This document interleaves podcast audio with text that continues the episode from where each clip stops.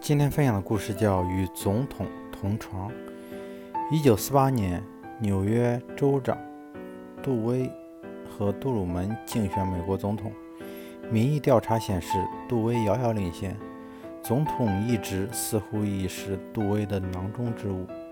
选举的当天晚上，杜威感觉胜券在握，准备祝贺时问太太：“你就要跟美国总统同床了，感受如何？”太荣幸了，他回答：“我简直等不及了。”然而开票之后，出乎意料的是，杜威惨败，杜鲁门连任。第二天早晨，杜威夫妇在旅馆里一边吃早餐一边看报纸。杜威太太问她丈夫道：“请问杜是杜鲁门到这儿来，还是我到华盛顿去？”在一件事情还没有结果的时候，不要妄下定论，以免。遭人耻笑。